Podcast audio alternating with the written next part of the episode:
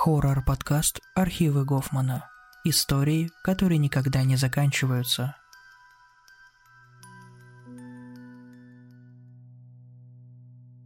Хочу рассказать вам историю об одном из моих воображаемых друзей. Может, она не самая страшная, зато реальная. Так что я решила поделиться ей здесь. Но прежде чем перейти к сути, нужно немного познакомить вас с предысторией.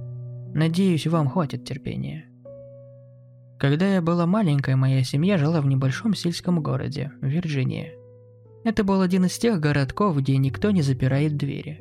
Он был окружен лесом и участком старых фермерских земель, а сады, многие с фруктовыми деревьями, были огромными и разросшимися.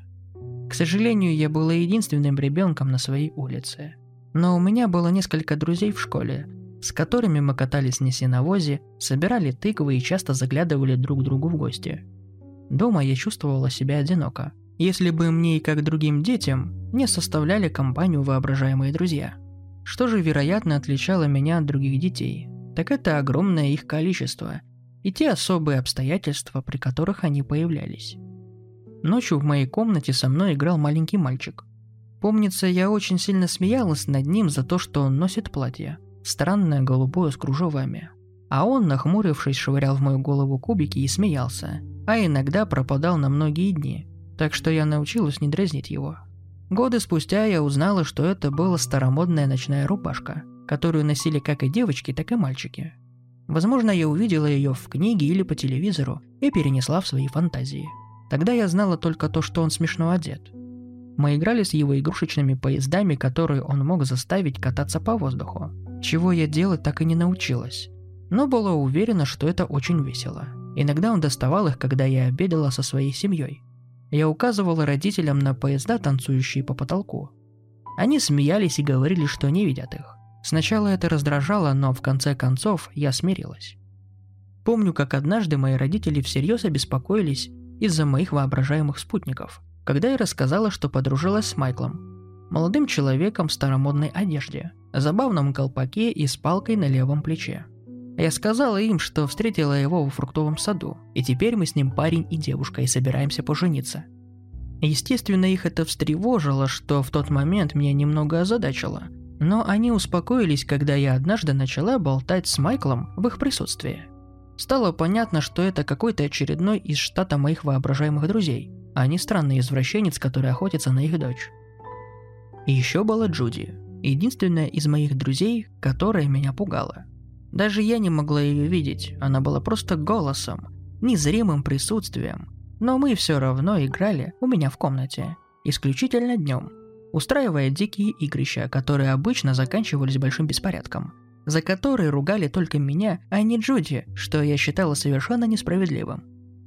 Что меня пугало, так это ее вспыльчивость. Когда мы дрались, она кидала в меня вещи, пока я не начинала заливаться слезами, а потом извинялась снова и снова, пока я ее не прощу. Мы постоянно ссорились и мирились. Мне кажется, мои родители считали, что это мило. Список моих воображаемых друзей и товарищей можно продолжать и продолжать. Возможно, он будет длиннее, чем вам захочется читать. Они были у меня везде. На детской площадке была девочка в стене. Она выходила изредка, только в пасмурные дни. Не знаю, появлялась ли она ночью, само собой я никогда не ходила на площадку после наступления темноты. Еще были глаза в магнолии. Я называла их своими друзьями-белками. Они здорово пугали мою няню, хоть она их и не могла видеть. Никто из них не казался мне недружелюбным, хотя, как я уже говорила, темперамент Джуди иногда меня пугал. Но учитывая, что в детстве я была немного трусишкой, боявшейся скелетов и склонной прятать лицо и вскрикивать от ужаса всякий раз, когда на экране появляется волшебник из страны Оз или морская ведьма из русалочки, неудивительно, что мои воображаемые друзья никогда не беспокоили моих родителей. Должно быть, они казались им смешными и безобидными. Может быть, даже чем-то здоровым для ребенка, которому не с кем играть в течение дня. Кроме того, у них были другие поводы для беспокойства – Хотя все, что я знала в то время, было то, что моя мама много болела. Теперь я знаю, что у нее случался один выкидыш за другим, почти всегда близнецы, что, вероятно, только усугубило положение. Они хотели, чтобы у меня был братик или сестренка для игр, но что-то пошло не так.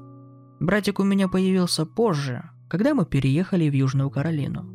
В довершении всего мой отец всегда отсутствовал по работе, иногда неделями. Моя мама была очень спокойной и отвлеченной в то время, и в конечном итоге редко замечала, что я часами где-то пропадала. Не думаю, что это делало ее плохим родителем. Насколько я помню, многие родители моих друзей были такими же. Я тайно сбегала к своему другу Маркусу, и мы безнадзорно носились по кукурузным полям и лесам, окружавшим его дом. Это был безопасный солнечный город, не было причин для беспокойства. Годы спустя я пришла к такому же выводу, что и мои родители. Ничего себе у нее сумасшедшее воображение было.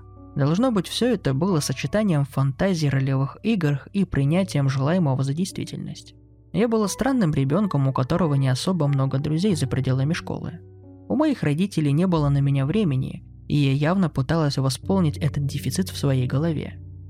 Но недавно произошло кое-что, что заставило меня заглянуть в прошлое.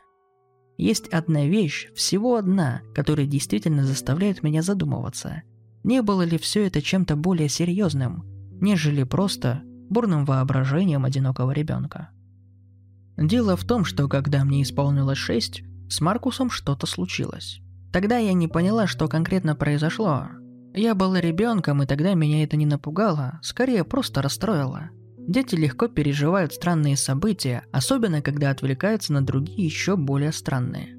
Мы переехали вскоре после того, как это произошло, и моя голова была занята переживанием об этом, о друзьях, которых я покидаю, о том, заведу ли я новых друзей, о том, взаправду ли мама позволит мне завести щенка, о будущем маленьком брате, который мне обещали, и о том, будут ли родители любить его больше, чем меня.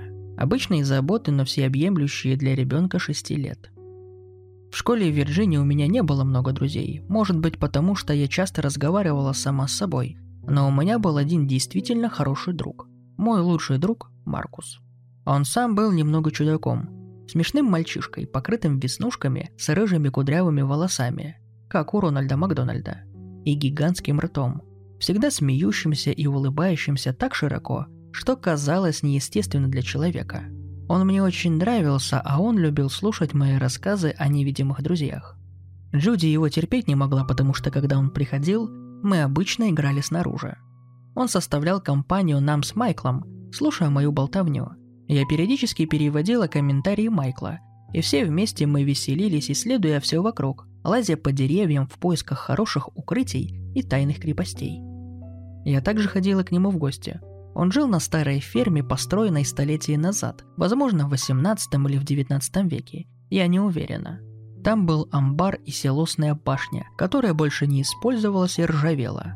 Нам запрещали к ней подходить, но иногда мы все равно прибирались через боковую дверь. Мы использовали ее как место для собраний. Но его родители всегда ругались, если узнавали, что мы там были – они говорили, что она старая и опасная, и угрожали, что в конце концов ее снесут. Тем не менее, мы продолжали забираться внутрь, крадучись с фонариками, покрывалами и мягкими игрушками, которые его родители постоянно убирали оттуда. В конце концов, они заколотили дверь, чтобы мы больше не смогли туда попасть.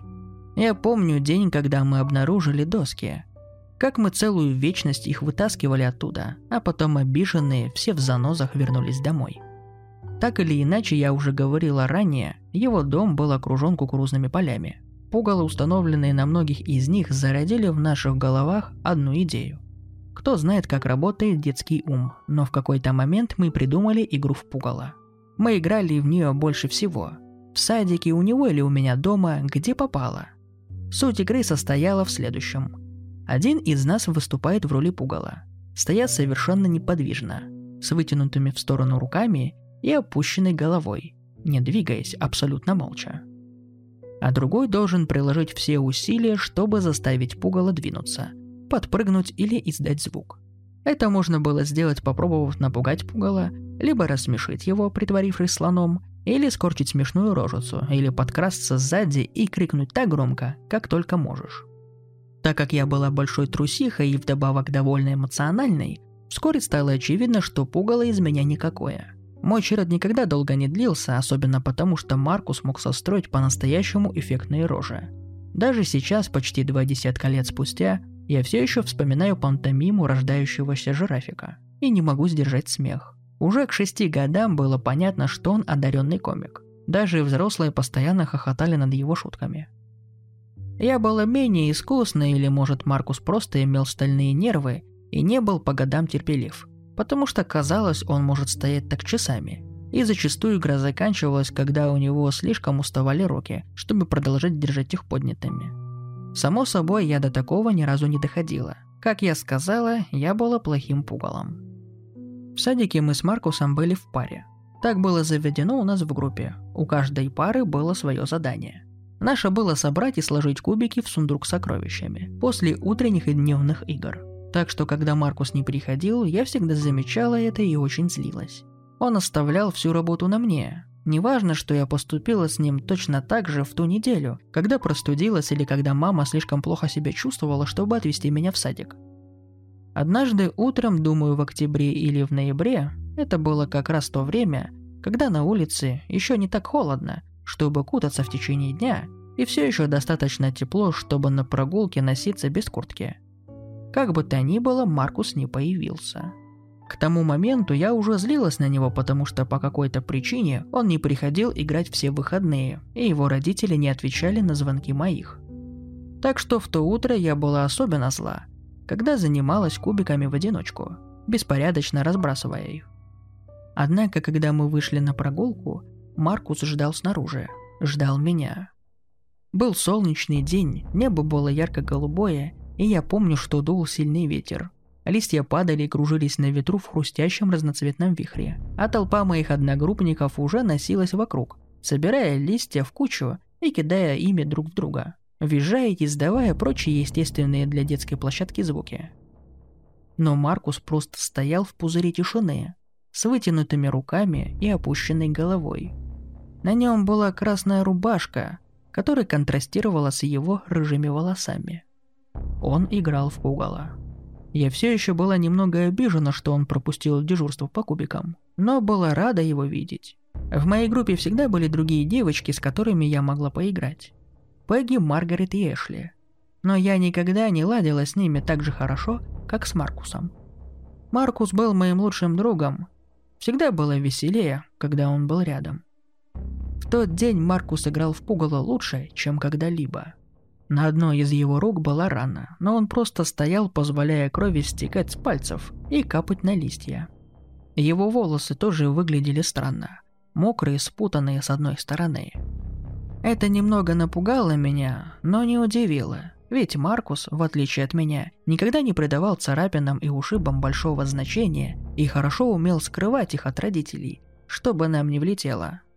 Что было странно, это насколько хорошо он играл в тот день. Ничего не могло заставить его пошевелиться. Даже когда я расстроилась и вопреки правилам толкнула его, он просто стоял. Голова вниз, руки в стороны, рот без улыбки. Он не устал, не опустил руки, не подчинился негласному правилу, что спустя какое-то время игра должна закончиться. Это было правило, и он играл нечестно, и он даже не помогал мне с кубиками в то утро. «Ну и ладно», — крикнула я расстроенная, чуть ли не плача и ушла играть в салочки с другими детьми.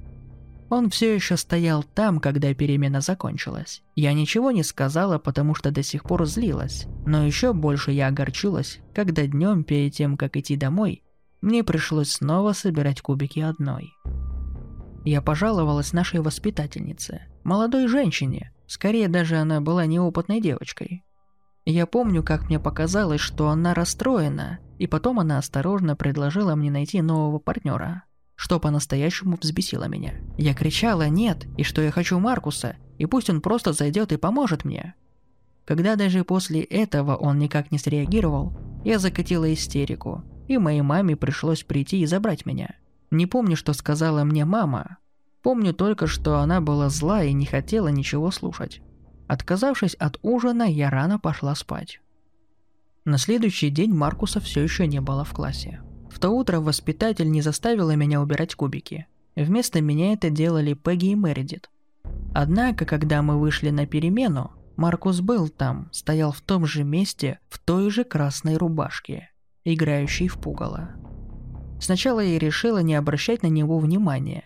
Бегала и играла с другими детьми, скользила по листьям, забиралась на горку и играла в царь горы – Но краем глаза поглядывала на Маркуса. Злился ли он на меня? Наконец я подобралась к нему сквозь опавшие листья и щепки и встала рядом с ним. Сейчас я тоже играла в пугало. Два пугала, но я все время проигрывала. Мои руки уставали, и мне приходилось их опускать. Я не понимала, как у него это получается, а он не оборачивался и не смотрел на меня. Не пытался напугать или рассмешить, вообще ничего не делал, просто стоял абсолютно неподвижно. Когда воспитательница построила нас в конце прогулки, чтобы отвезти нас в класс, я подбежала к ней, дернула ее за юбку и попросила заставить Маркуса тоже зайти. Она, уставившись на меня, закрыла рот рукой, а потом молча развернулась, чтобы, как обычно, проводить класс внутрь. Я вышла из себя, я ничего не понимала.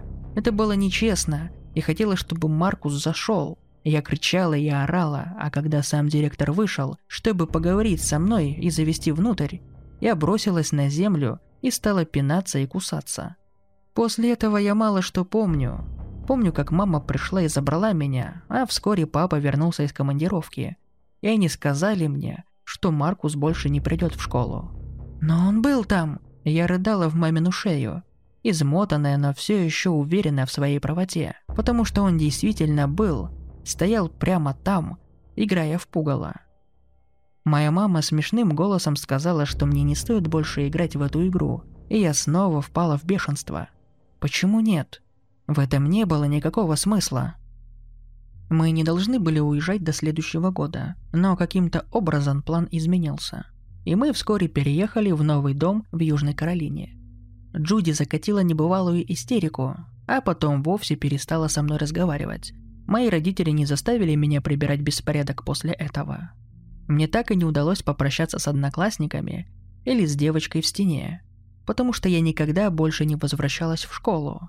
Когда я попросила Майкла жениться на мне и переехать в Южную Каролину вместе с нами, он, не улыбаясь, посмотрел на меня и потрепал меня по голове и я, перевозбужденная, измотанная и расстроенная, накричала на него, пнула по голени и убежала домой. Больше я его не видела.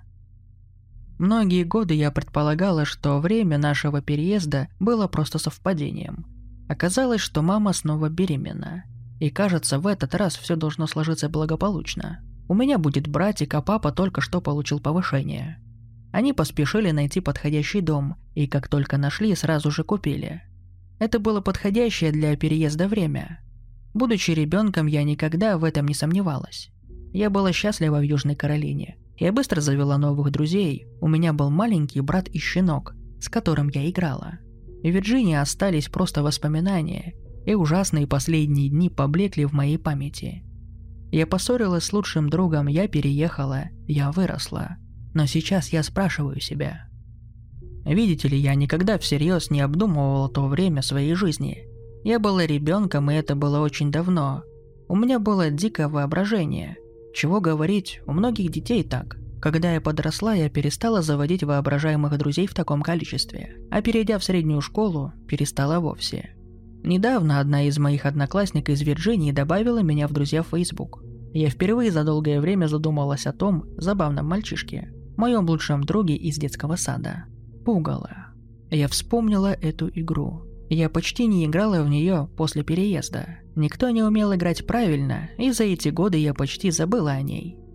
Я пыталась искать Маркуса онлайн, но не могла вспомнить его фамилию и не смогла найти никого похожего во френд-листах у Мередит и Пегги. По какой-то причине мне не хотелось расспрашивать их о нем. Я решила подождать до праздничного визита к родителям и небрежно подняла этот вопрос за ужином. «Э, мам», — сказала я, проглатывая кусок запеканки. «Помнишь того паренька в Вирджинии? Маркус, кажется. Не помню его фамилию. Ты не знаешь?» «О, дорогая», — ответила мама и через стол погладила мою ладонь. «Мы так переживали за тебя, когда это произошло».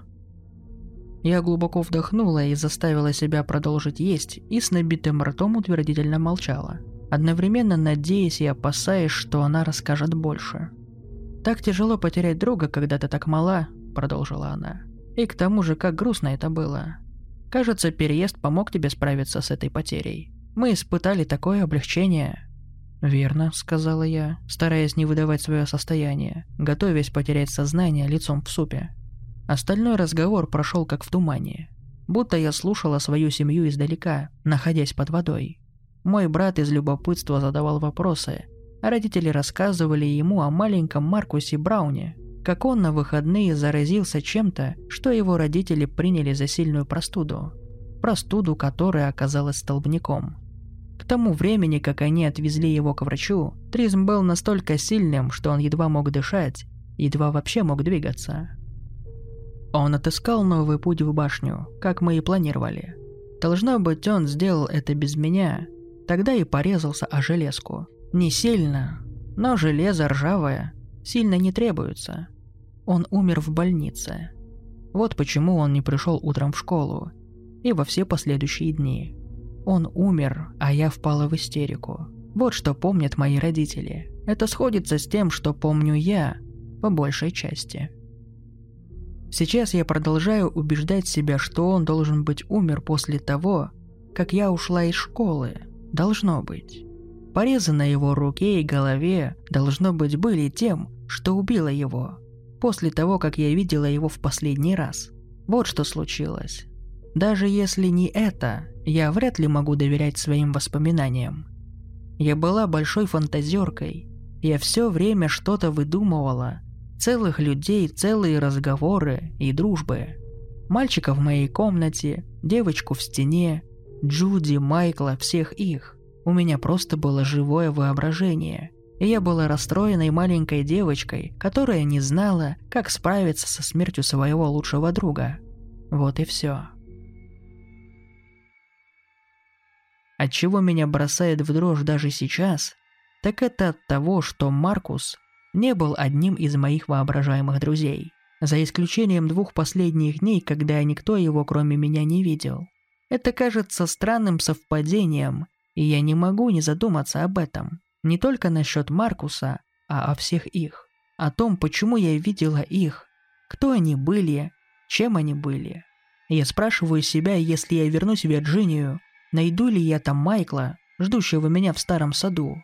Там ли еще девочка в стене? Я спрашиваю себя, если я вернусь в мою старую школу, на ту площадку, увижу я Маркуса, все еще стоящего там, с вытянутыми в сторону руками, с опущенной головой, ждущего меня.